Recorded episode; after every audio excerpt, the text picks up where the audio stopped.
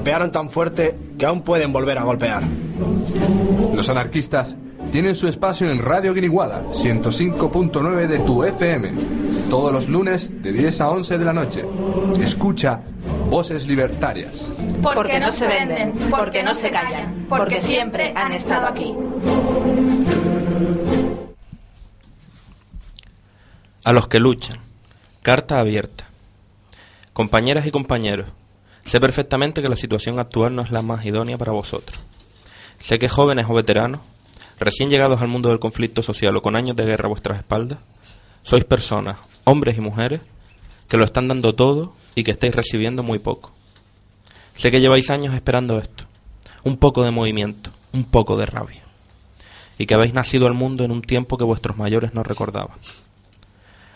Ahí afuera hay una guerra abierta y silenciosa. La gente muere o se mata. Milicias de hambre saquean los contenedores amparados en la noche. La clase media ha perdido su seguridad y naufraga de lo que creía ser a lo que siempre fue. Las cosas están muy mal ahí afuera.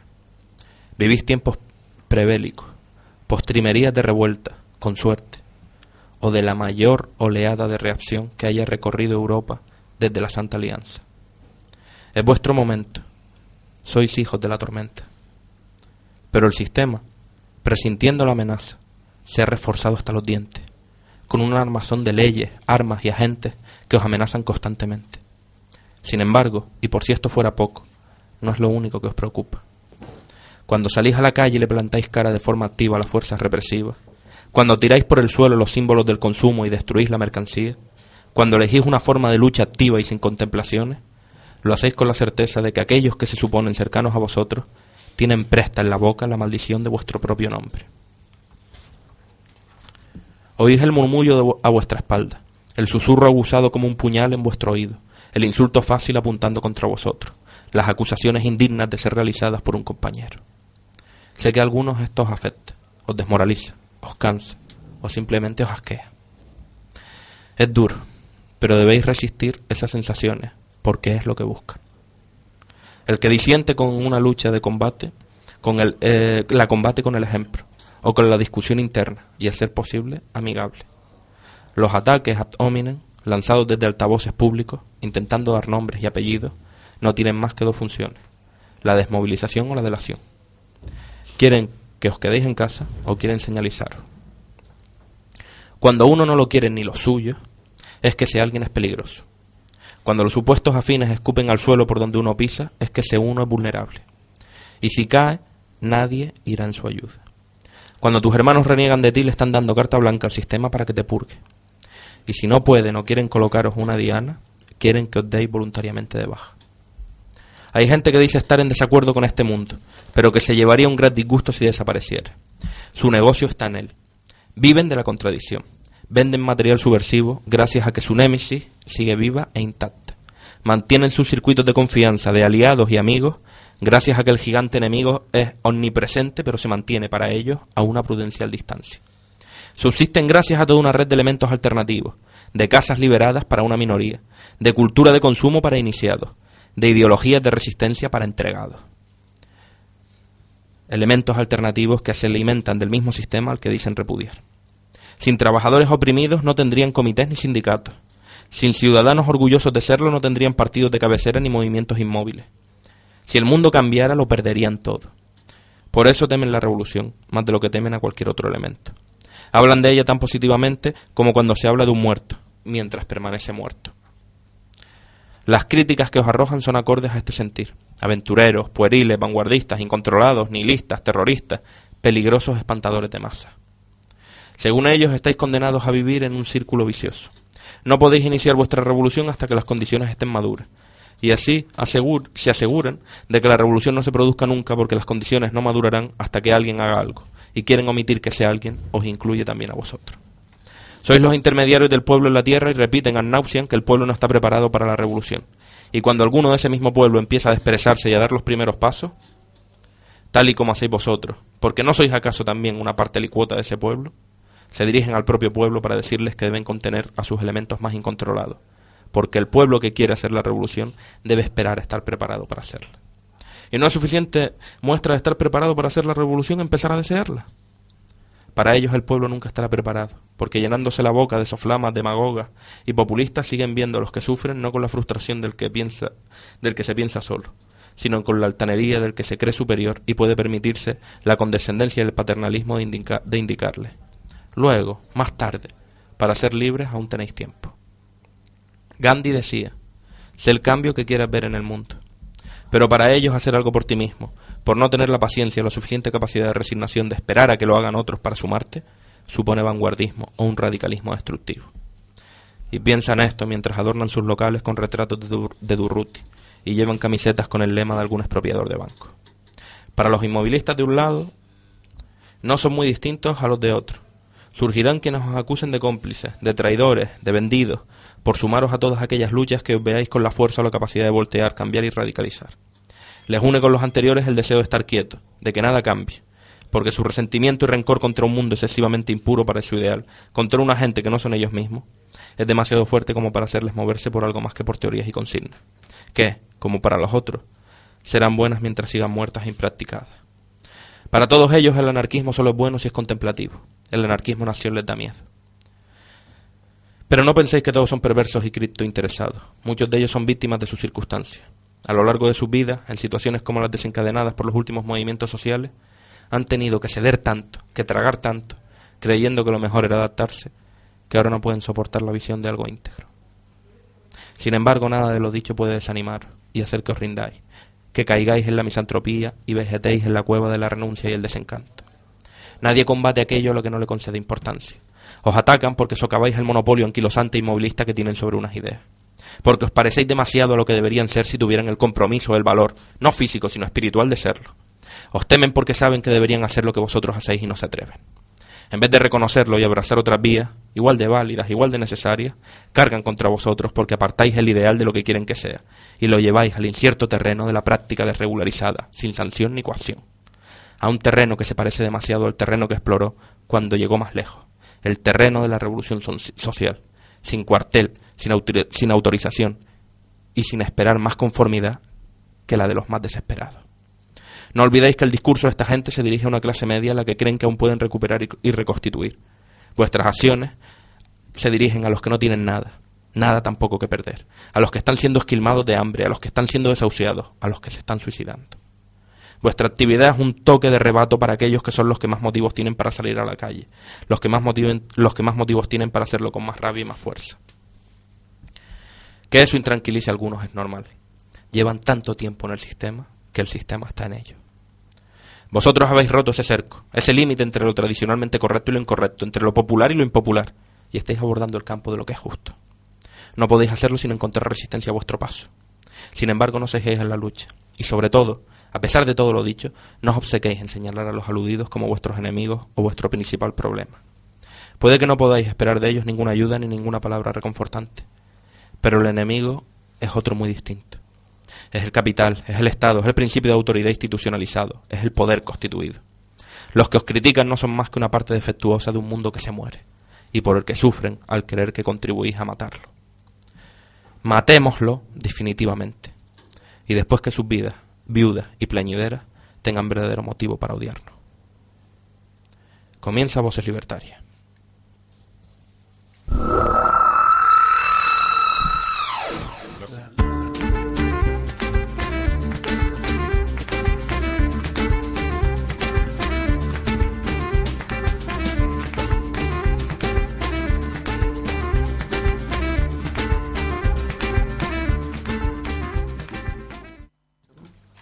Hola, buenas noches. Te encuentras escuchando un lunes más Voces Libertarias. Pasamos a la presentación de la mesa, los compañeros que nos acompañan hoy. El hombre guillotina. Arneoa. Anarco Rapado. Kepa. Cristian en la técnica y el que os habla, Angiolillo. Eh, quiero recordar eh, medios de por donde os podéis poner en contacto con nosotros, nuestra web de www.anarquistasgc.net nuestro correo. Eh, en la web también hay un chat donde puedes interactuar. Nuestro correo anarquistasgc.gmail.com Nuestro teléfono 928 31 99 46. La emisora Radio, Radio Guiniguada 105.9 de tu FM. Y la pregunta que queremos plantearos hoy, ¿Qué opinas del asalto al Sara en la huelga de Barcelona del día 31? Pasamos a las noticias.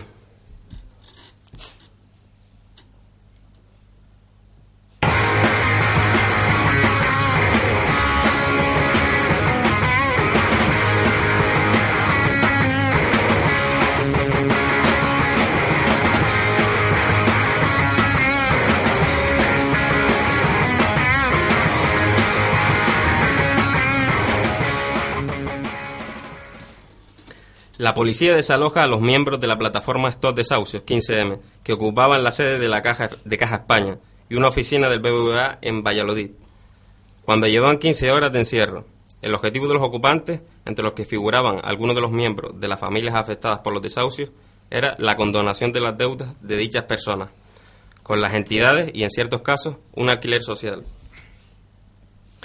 El gobierno penalizará económicamente con tasas de hasta 2.350 euros a los particulares que recurran a una disposición o acuerdo del gobierno y que considere injusta a través del pleito contencioso administrativo ordinario. Según ha destacado María Moretó de la Unión Progresista Fiscales, las nuevas tasas solo permitirán acceder a la justicia a los ricos y plantean serias dudas de constitucionalidad si, como puede pensarse, tiene un efecto disuasorio a las, a las, al ciudadano a la hora de recurrir. Lo de la justicia universal ya sabíamos que era un camelo, pero eh, la circunstancia ahora curiosa es que como intente la gente que todavía ingenuamente cree en la justicia, como intente, eh, por decirlo así, refutar algún tipo de abuso que considere legal, que contravenga una ley del Estado, Sí. Pues va a tener una tasa eh, en las costas, el- ese, ese recurso, que va a ser inviable porque es impagable a cualquier persona que intente llevar adelante ese procedimiento. Es Claro. decir, el, el Estado se, se acaba de, de soldar, una vez más, de solidificar mejor. Se acaba de, de blindar precisamente ante los ciudadanos. Solamente aquellos que pueden permitírselo van a poder hacer un recurso. Vamos con otra. El periodista griego Kostas Basevanis, de cuya detención informamos la semana pasada, por publicar en el semanario Hot Dog la famosa lista Lagarde, un compendio de ciudadanos griegos que, con depósitos millonarios en Suiza sospechosos de evadir impuestos, entre los que se encuentran tres exministros, uno de ellos se suicidó hace tres semanas, ha sido finalmente absuelto. Sin embargo, el pasado lunes la televisión estatal griega decidió cesar hasta nuevo aviso a los periodistas Marilena Karsimi y Costas Arbaniti. La dirección de la cadena les acusó de hacer insinuaciones inaceptables contra el ministro de Orden Público, Nico Dendia. Los periodistas cuestionaban la decisión del ministro de denunciar al rotativo británico The Guardian por publicar un artículo donde denunciaba a la policía griega había infringido torturas a un grupo anti- antifascista. Eh, esto es increíble. La supuesta democracia con su supuesta libertad de, de expresión, libertad de información, ya ni eso mismo se lo creen ellos mismos. Van directamente a por, cualquier periodista que intente sacar lo más mínimo.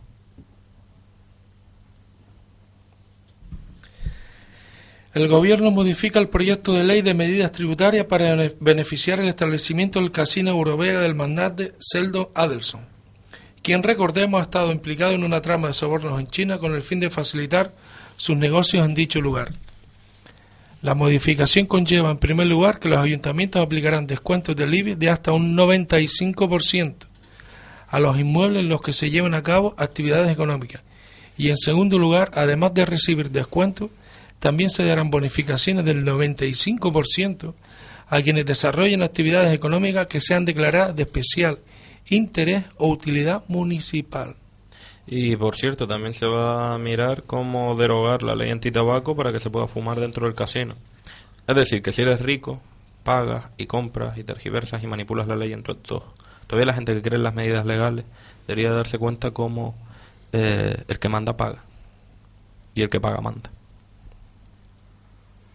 La crisis agudiza la xenofobia de forma preocupante en España, ya que como estrategia política se está potenciando la imagen de la inmigración como un excedente indeseable del que convendría deshacerse. Según el documento elaborado por el Observatorio Español del Racismo y la Xenofobia, o Verase, en la actualidad la opinión pública española está dividida entre grupos de tamaño más o menos similar. Los que rechazan abiertamente a los inmigrantes son un 37%, frente al 33% de quienes se muestran tolerantes y un 30% de indecisos. Sin embargo, los expertos del informe advierten de que este último sector está más cercano a las tesis de rechazo que a las tolerantes. El, estudio ofrece también multitud de datos que evidencian que el de los inmigrantes es uno de los sectores peor parados por el impacto de la crisis económica con situaciones especialmente dramáticas, como se desprende del porcentaje de hogares con todos sus miembros activos en paro, un 11% frente al 8% de los autóctonos. Si atendemos solo a la procedencia africana, la cifra se dispara, hasta el 21%. Estos datos ponen de manifiesto que el desempleo y la pobreza se han incrementado más rápidamente entre la población inmigrante. Y ponen de manifiesto además la restauración del nuevo neofascismo. Igual que en Alemania en, 33, en el 33 hizo falta buscar el chivo expiatorio de los judíos, actualmente hace falta buscar otro chivo expiatorio. Pero la gente no lo está buscando en los banqueros, en las élites, en los políticos, en los empresarios, lo están buscando en los más débiles. Cuando empresa, eh, un trabajador está explotado en la fábrica, no puede ver que el patrón es el culpable. Tiene que ver que es el inmigrante, compañero de trabajo que tiene al lado, que cobra la mitad que él, trabaja el doble, pero es el verdadero enemigo. Cuando llega a casa, pisotea a, su compañera. ¿Por qué? Porque le tienen que dar ese cetro de autoridad para que no explote para arriba. Siempre nos enseñan a pisar el escalón que tenemos más abajo. Porque lo contrario, si no cargamos toda nuestra ira contra los más vulnerables, contra los que están aún en peor situación que nosotros, se nos podría ocurrir, eh, ocurrir cargar contra los de arriba, los verdaderos responsables. Por eso siempre se pone el objetivo en los, que están más abajo aún que nosotros. Y después tenemos el surgimiento de esas entidades como el Amanecer, eh, esa entidad, ese partido fascista nazi griego, que se le fomenta para que canalice esa rabia, esa impotencia hacia el diferente, hacia el inmigrante, que es como ese partido está ocupando cuotas de poder en Grecia, precisamente con el beneplácito de las fuerzas de seguridad del Estado y con las élites corporativas. Seguimos. Ignacio González impone el euro por receta, impulsa la conversión en sociedades privadas de centros de salud y ofrece a empresas la gestión de grandes hospitales. La intención del nuevo presidente regional, Ignacio González, es que seis de los hospitales abiertos en 2008 sean totalmente gestionados por empresas privadas. Además, se abre la puerta a externalizar la gestión del 10% de los más de 400 centros de salud de la región. Además, habrá otra privatización que afectará a toda la red, a toda la red de la región. Los servicios no sanitarios, como cocina, lavandería, almacenes o mantenimiento, seguirán este mismo camino. González también habló de la centralización de los laboratorios de análisis rutinario. Solo con la privatización de estos seis grandes hospitales se abre un negocio de aproximadamente 497 millones de euros al año para estas empresas. Mm, aquí aparece el nombre de las empresas, Capio Sanidad, Rivera Salud, Sanita, USP Quirón, DKV, Asisa, es decir, pelotazo a la vista. El gobierno de Artur Mas retira la renta mínima de inserción de 420 euros a 50.000 personas. Ahora solo 62.184 personas se benefician en Cataluña de la renta mínima de inserción, frente a los 110.000 en agosto de 2011. En agosto de 2011, el Gobierno endureció las condiciones de cobro por decreto de renta de ayuda, RMI, donde una media de tres personas dependen de cada expediente. Terrible, pero tranquilo. Vamos a tener una patria libre con un pueblo esclavo. Tenemos un referendo, tenemos un referéndum. Es lo que importa. Seguimos. El BBVA se une al Santander en la lista de los grandes bancos del G20. El Consejo de Estabilidad Financiera, la agencia de supervisión del G20, renovó este jueves el listado de los bancos globales sistémicos. Estos son aquellos que si tienen problemas y pueden llegar a ocasionar una crisis como la famosa del 2008, por su tamaño e influencia en las finanzas mundiales, no pueden ser tocados. Es decir, el BBVA y Santander son los únicos bancos españoles demasiado grandes para dejarlos caer. Son intocables. Los nexos con la corrupción en el poder, con el clientelismo político y con la dejadez de funciones de la clase política están describiendo de una manera muy sencilla a España. Es un país de llorizos. El gobierno de Mariano Rajoy mantiene en cartera 842 asesores y cargos de confianza. a cargo de la presidencia del gobierno, nos encontramos con 245 personas, nombradas a dedo, de los cuales 68 asesores no tienen ni siquiera el graduado escolar. Mm, por aquí acaba de salir una noticia en el chat. Nos acaban de escribir, dice, ¿creen que el 14N, el pueblo, debería ser quien lleve la cabecera de la manifestación? ¿O por el contrario, deberían ser los sindicatos mayoritarios? Buena pregunta. Evidentemente debería ser el pueblo, pero ese pueblo tiene que tomar la, la decisión y la alternativa, porque le recuerdo al compañero o compañera que nos manda ese mensaje que ya la FAP lo hizo en su día, cuando los sindicatos, por la reforma de la Constitución o alguna porquería de esa, salió a la calle eh, y llevaron la cabecera, como siempre, porque son las élites, no lo olvidemos, la Federación Anarquista de Gran Canaria les quitó la cabecera. Y no habría inconveniente en repetirlo una vez más, pero mm, sería una lucha que no, en la que no pensamos simplemente porque no es la función ser punta de lanza. Tiene que ser algo colectivo. Si se está hablando del pueblo, hemos de hacerlo todos conjuntamente. Mira, y hablando de manifestaciones y de lucha, hay una información que salió hoy que dice lo siguiente. Para el año 2013, el presupuesto de gasto de mantenimiento y reposición de material antidisturbio ha aumentado 18 veces más que en el año 2012 y llega a alcanzar los 3,26 millones de euros. Es decir, señores, hay bolos de goma, porra, para todo el mundo. No se preocupen. Sigan saliendo a la calle, que nosotros nos estamos preparando. Eso dice el gobierno y la policía, que todos van a recibir. Y un comentario sobre la última noticia. El problema no es que toda esta gente puesta a dedo no tenga el, el graduado escolar. Eh, es estúpido ese, esa versión hacia, hacia la gente con estudios que, no tiene estudios superiores o hacia el analfabetismo. Precisamente yo soy de la particular idea de que los que deberían de hablar sobre la guerra son los pacifistas y los que deberían de hablar sobre la cultura son los analfabetos. Eh, el mundo sería distinto si esta gente tuviera voz. El problema de esta gente es que son eh, analfabetos célebres, analfabetos ricos. Es decir, para los propios parámetros del, del sistema, personas que a los 14 años tienen que trabajar para sacar a una familia son poco menos que basuras humanas. Sin embargo, si esas personas ya eh, nacen en el seno de una familia rica, pues pueden encargarse de una subdelegación, de una secretaría o demás. Además, quisiera puntualizar una cosita porque vamos de tiempo un poco apurado. El otro día, el Ayuntamiento de Madrid sacó una normativa en la que prohibía ser taxista aquellas personas cero positivas y aquellas personas que no tuvieran la ESO. Qué cabrón. Vale, tú mira dónde están creando la discriminación.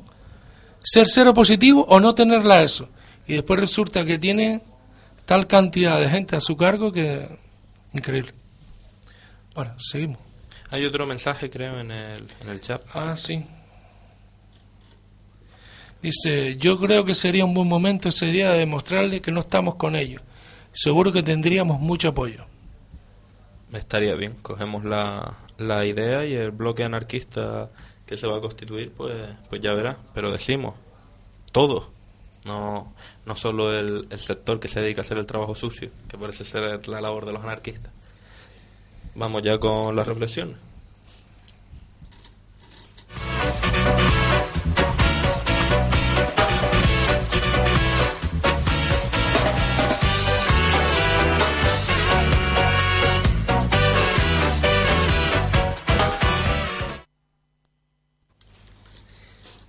Ahora tenemos aquí a dos componentes del grupo CALAC, a los que le vamos a hacer una entrevista. Hola. Buenas. Hola. ¿Qué es CALAC? El colectivo animalista de liberación, de liberación Animal Canaria es un colectivo que promueve el principio de igualdad, es decir, el veganismo y la, y la liberación animal en todos sus ámbitos, ent- entendiendo la libertad como algo al que todo ser vivo tiene derecho. Y el ser humano no puede ser libre siendo esclavo o esclavizando. Nos organizamos de manera asamblearia, tomando como herramientas para la lucha la, la difusión de propaganda, la información sobre el consumo y la acción directa en beneficio de los animales, intentando no causar daños materiales a particulares y por supuesto tampoco a personas. ¿Y a qué se refieren con principio de igualdad? Es evidente que no se puede luchar por la igualdad estableciendo hegemonías entre los seres vivos por su nivel adquisitivo, por su sexo, por su raza o por su especie.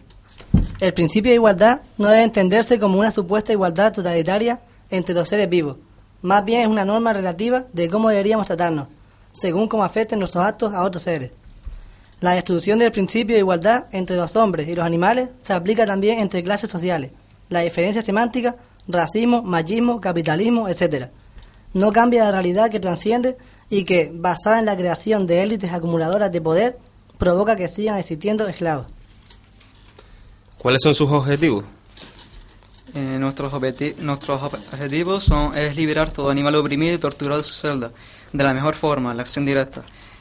Eh, eh, promover el veganismo en las calles y educar y concienciar a la sociedad en beneficio de esta misma, sobre las repercusiones del maltrato al medio ambiente que en su mayoría procede de la industria cárnica. No solo se ven afectados los animales de granja, sino también en las zonas de lado, la contaminación de ríos y las especies que se quedan sin hábitat. Eh, abogamos por una agricultura tradicional, ecológica y, sostenible. Estamos también, estamos también en, contra de la actual agricultura industrializada porque por el uso de químicos se ve obligada a abandonar estas tierras ya quemadas en los, en, los pesticidas y abonos para después dejarlas inutilizadas tras destruirlas. Muy interesante. ¿Qué les motiva a hacer esto? Pensamos que es una cuestión de conciencia, no solo hacia los animales, como normalmente se piensa, sino también a la salud de las personas que muchas veces no saben, o mejor dicho, no se plantean de dónde vienen los productos que consumen y las repercusiones que pueden tener para su bienestar y el de la sociedad futura. Hay que tener en cuenta que la industria cárnica afecta en casi todo lo que nos rodea, nuestra comida, productos de cosmética, de limpieza, ríos y bosques, incluso la desigualdad social. Un ejemplo claro de ello son las enfermedades que de vez en cuando aparecen por el consumo de animales que están alimentados con piensos químicos, como la gripe aviar, o incluso con los propios restos de animales que habían sido sacrificados antes en la misma granja, como vacas locas. Las grandes industrias de la, alimentación son sin duda las causantes de los mayores destrozos en cuanto a lo que ecologismo se refiere. Estas empresas necesitan cada día más zonas de pasto, que consiguen talando selvas y expropiando en muchos casos las tierras a las que la gente, a las tierras a la gente que siempre las poblaron, como es el caso de Jucarne, Burger King y McDonald's en Latinoamérica. Tenemos aquí una última pregunta. ¿Veganismo, vegetarianismo? ¿Cómo practicarlo? El veganismo es un estilo de vida basado en el respeto hacia todos los animales. No obstante, el veganismo no solo se basa en la alimentación, sino también en la vestimenta, higiene y todo producto que no esté testado en animales. Rechazamos el entretenimiento animal, que por lo tanto todos son explotados por el mismo propio negocio, explotados y maltratados por hacer espectáculos o exhibición como es circos o zoos Queremos y afirmamos que los animales tienen derecho a estar en su verdadero hábitat. Una vida vegana es una vida sana. Sin consumir cadáveres, una vida vegana es una vida de lucha por la liberación animal. Dejar de comer carne implica el fin definitivo del sufrimiento y tortura, de los animales. Perfecto. A mí me gustaría mm, comentaros algunos detalles, sobre todo para que los oyentes las tengan claras. Entonces, las siglas CALAC, ¿a qué responden específicamente? El colectivo animalista de liberación animal canario. Perfecto, pues ténganlo muy en cuenta esas siglas, porque parecen que, que es un, un colectivo con, con, necesidad de hacer cosas y quizás vayan viendo esas siglas por ahí para que los vayan identificando con ese movimiento. Y ya dos cosas para terminar. Eh, el, eh, una vida vale más con paladar para que lo tengan en cuenta y el correo para quienes estén interesados. Ah, perfecto. Calac Front eh, arroba gmail.com. ¿Y tienen alguna web o algo donde...? La web estamos en ello, en crearla. Estamos Están en proceso de una semana y lo tenemos ya. Vale, eh, para la gente interesada en, posteriores programas, cuando ya tengan definido ese proyecto, lo subiremos. Por eso tengan en claro esas siglas, si las ven por ahí, relacionenlo con que en Canarias Mm, no diremos de, por primera vez, pero sí desde hace mucho, mucho tiempo, por fin hay un, un grupo específico dedicado a la, a la, liberación animal. A mí me parece muy interesante porque hace falta eh, que surjan estas inquietudes, estos grupos específicos, gente joven y demás, que tienen necesidad de refrendar otras luchas que siempre quedan en segundo plano, y lo mismo lo decimos con las luchas feministas, las luchas, eh, como en este caso antiespecistas, hacen falta estos movimientos específicos. Mucha gente dice, desvían fuerza, sobran. Si existen, es porque hay un problema. Mientras el problema subsista, tienen que existir. Cuando desaparezca el problema ya habrá tiempo para cosas más amplias. Mientras, es necesario que se oigan las voces de, de todos los explotados y los animales está claro que son unos más. Exactamente. Nos parece muy interesante. Seguiremos sus pasos. Les deseamos toda la, la suerte del mundo y tenganlo claro. Eh, Calac, habíamos dicho. El colectivo animalista de liberación animal canario.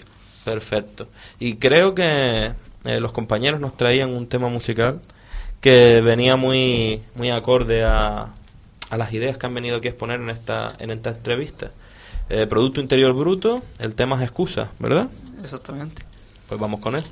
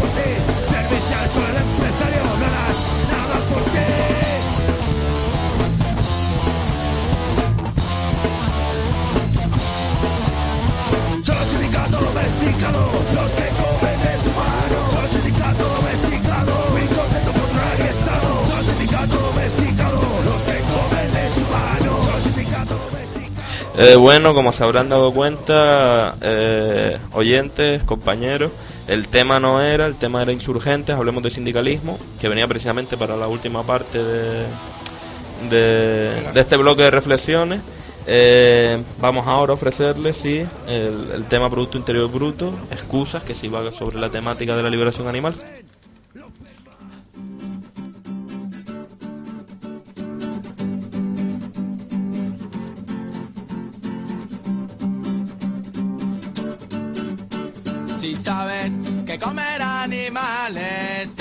Es innecesario y que hacerlo genera sufrimiento, muerte y destrucción. Si sabes que hay alternativas y que es mucho más sano. Más sano para ti, más sano para ellos, más sano para el planeta entero. ¿Por qué? Porque sigues haciéndolo, porque sigues olvidando de dónde viene ese producto empapado de dolor. Porque sigues haciéndolo, porque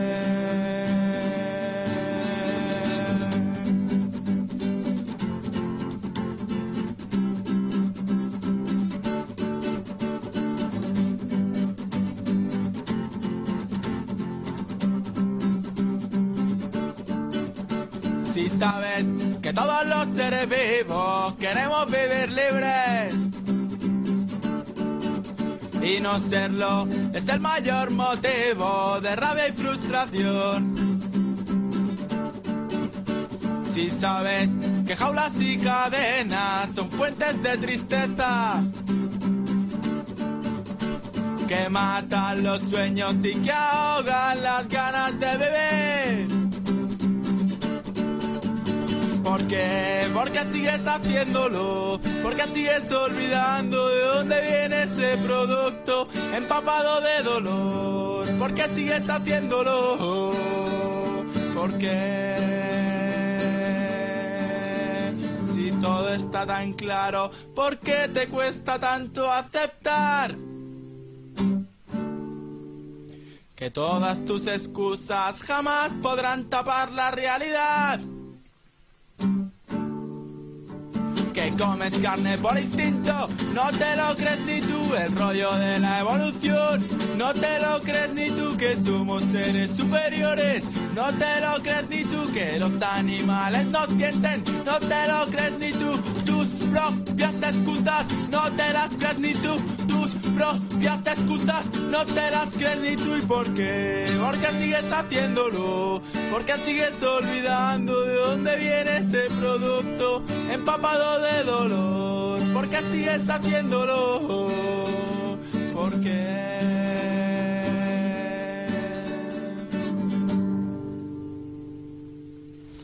Seguimos aquí en Voz Libertaria. Vamos a retomar la pregunta que os hacíamos al comienzo del programa. ¿Qué opinas del asalto al Sara en la huelga de Barcelona del día 31? Con respecto a esta pregunta, tenemos aquí una intervención a través del correo. Dice, en respuesta a la pregunta inicial, en mi opinión, lo ocurrido en Barcelona debería volver a ocurrir, pero esta vez coordinado simultáneamente en todas las ciudades posibles. Esa posibilidad es la que podría provocar pérdidas importantes para las empresas explotadoras. Salud, compañeros. Genial. Totalmente de acuerdo. Y después tenemos por aquí, esto ya es a través del chat, dice, déjense de machangadas, señores, y vayan al final de la manifestación. Que si hay jaleo, piensen en la mujer y en los niños, por favor. Esto me recuerda a un comentario de los Simpsons, pero es que nadie va a pensar en los niños. Lo primero es que es un día de huelga general, nadie va a buscar jaleo ni, ni tal, pero nos plantean que si debería de ser el pueblo el que está en la cabecera, comisiones y UGT no son el pueblo. Y lo lógico es que esa jornada de lucha sería recomendable que no fueran niñas, pero mujeres. Las mujeres son parte de la lucha, que tienen que quedarse atrás y no participar y no tal. Eh, señores, han sido las que han organizado mm, acontecimientos revolucionarios como la Semana Trágica en Barcelona en 1909, eh, a pecho descubierto, eh, empuñando el fusil. Eh, dejemos ese paternalismo machista, por favor. Espera, que más interpelaciones. Dice, machangada no es seguir como borregos a traidores y vendeureros. Ustedes sobran, suerte y al toro, pero no se quejen de la represión después. Genial. Espérate, todavía más. Creo que se debería promover esta acción a nivel nacional para que se den cuenta de que ya hay una mayoría que ya no los quiere. Creo que si pensáramos en la mujer y en los niños, ya se les tenía que haber pegado fuego hace tiempo.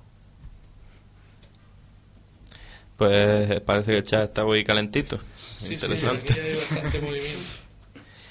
Pues vamos ya entonces a, a Sí. hacer una pequeña reflexión sobre lo del Sara que tendremos que explicar a los tal.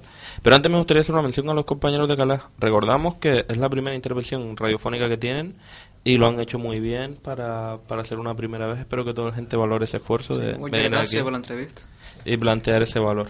Pues bueno, sobre lo del Sara, para poner a la gente en antecedentes, el día 31 eh, la CGT tenía convocada a nivel estatal huelga general. Como los sindicatos mayoritarios convocan para el 14, CGT la desconvocó y pasó la suya al 14.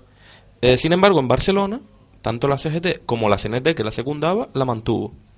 En uno de los piquetes, en principio achacados a CNT-CGT, se entró en un Zara, eh, se destrozó la mercancía y después entraron en bancos y se vaciaron extintores. No vamos a seguir diciendo que eso lo organizó CNT porque eh, los propios compañeros de CNT lo, han desmentido y se han desvinculado. Mm, Lo comprendemos totalmente y nadie, creo, a mí tiene ningún juicio sobre eso. Eso sí, otra cosa son los motivos que han dado, que es que el piquete se les fue de las manos y lo desconvocaron porque ya no podían controlarlo. Hay veces que es mejor no llenar el silencio con determinadas palabras, porque pones en la diana a esos incontrolados que llevando X banderas ni siquiera esa organización los reconoce y puede recrudecer la represión sobre ellos. Está muy bien guardar la propia seguridad, pero no echar a los demás a los pies de los caballos. Sea como sea, mm, a mí me gustaría planteárselo a la mesa. ¿Qué creen de un acto como el del Sara que posiblemente organizaciones sindicales, mm, como las mencionadas o como otras, llevaban desde lo del SAP años y años y años sin hacer cosas por el estilo? ¿Qué opina de lo del Sara, Yolillo? Para mí, primero mostrar mi respeto ante los individuos e individuas que entraron e hicieron esos actos. Felicidades. Y, y un ejemplo, y no solo el Sara, quien dice Sara ahora dice donde veamos que hay explotación, que hay sitios de sobra. A mí eh, ese acto me pareció fundamental para empezar a, a hacer cosas que convenzcan al pueblo, proponer cosas en donde ellos se ven afectados, sean bancos, poder financiero y, y ejemplos hay de sobra. Yo no puedo estar más de acuerdo con esos actos. ¿Qué Vamos a ver, yo quería plantear una cosa. Vamos a ver, estas organizaciones, sean sindicatos o cualquier otra, que funcionan en la legalidad, que quieren defender su status quo, cuando se ven desbordados por las circunstancias donde la gente, los participantes en los actos, toman la iniciativa y adoptan ciertas posturas, tienen que tener claro una cosa. El sistema nos está llevando a un callejón sin salida donde la represión, el fascismo y el suicidio van todos juntos de la mano. Nos están llevando a una situación de desesperación social. Señores, ustedes van a seguir colaborando de manera oficial, silenciosa, con este sistema.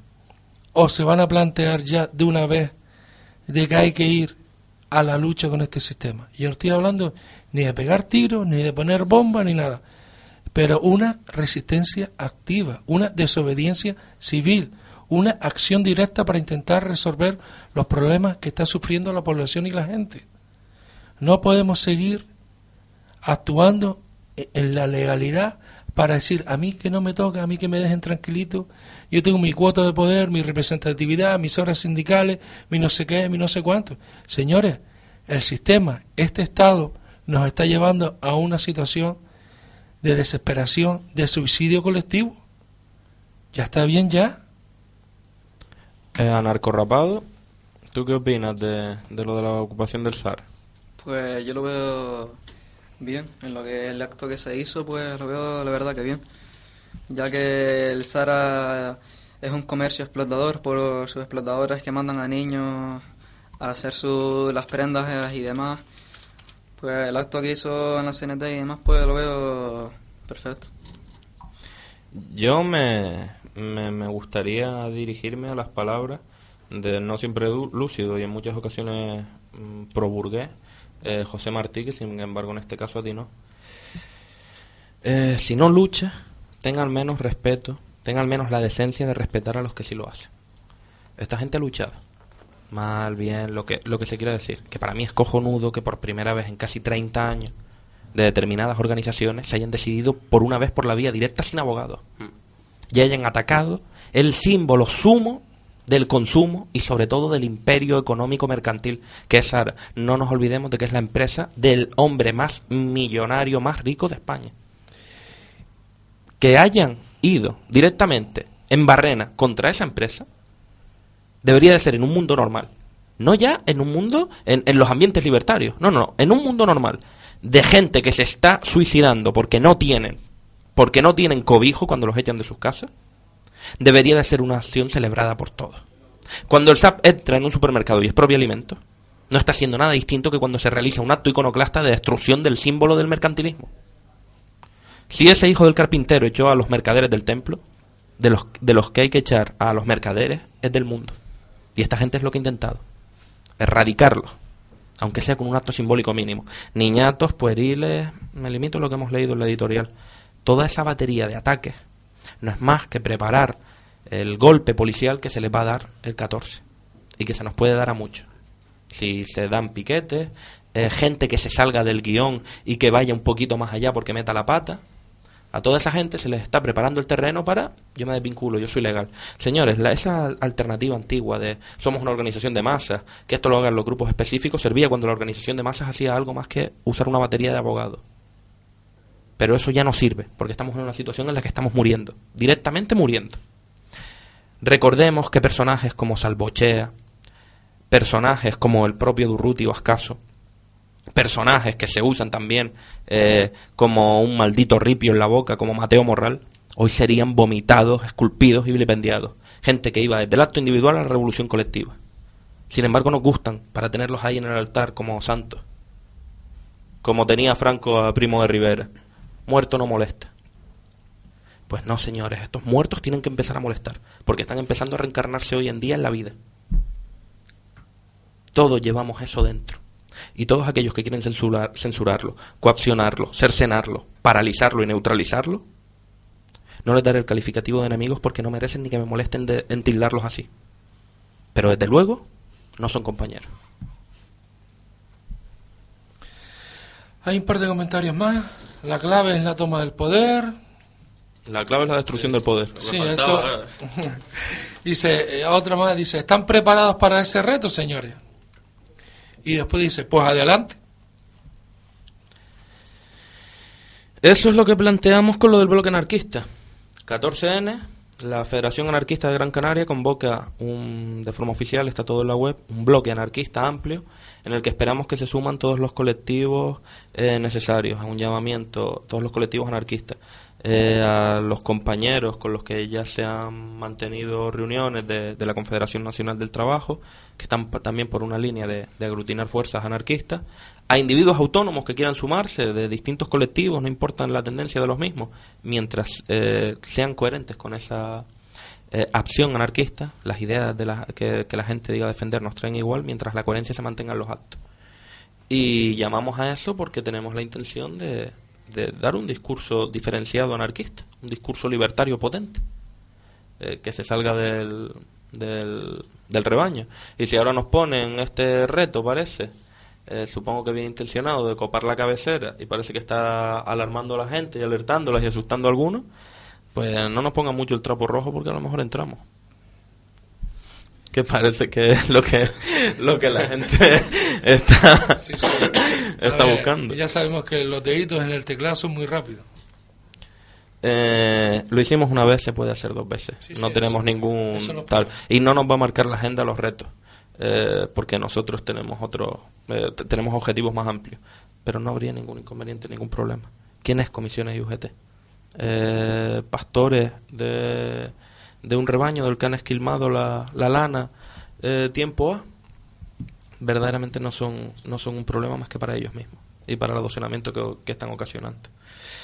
Precisamente de ese tema nos habla ahora sí un tema musical del grupo insurgente, hablemos de sindicalismo. Estos son comisiones y UGT.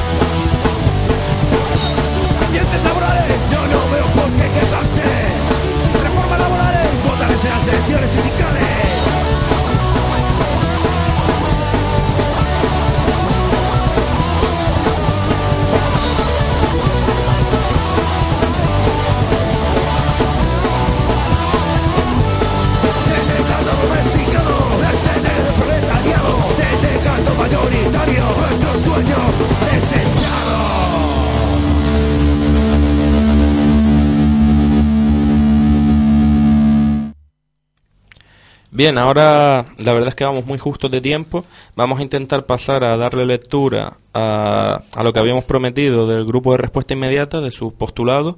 Esto es un proyecto, eh, todavía no está aprobado por el grueso de la federación, pero es más o menos lo que se propone el grupo de respuesta inmediata.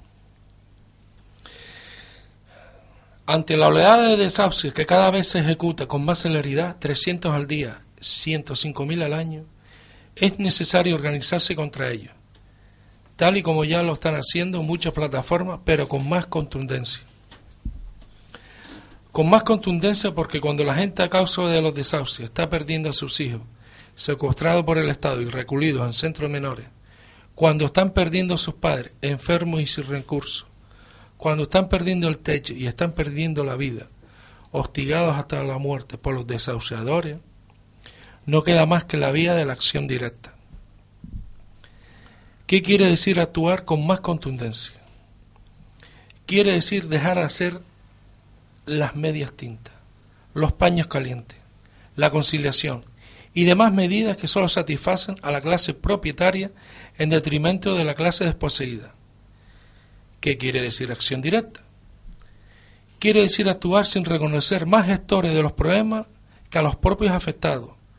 Y esto no hace solo alusión a la clase inquilina y bajo amenaza de desahucio, sino a la totalidad de la población acusada por el endeudamiento y la carestía, y una vía de resolución de conflictos que preferentemente no se inhibe de la confrontación.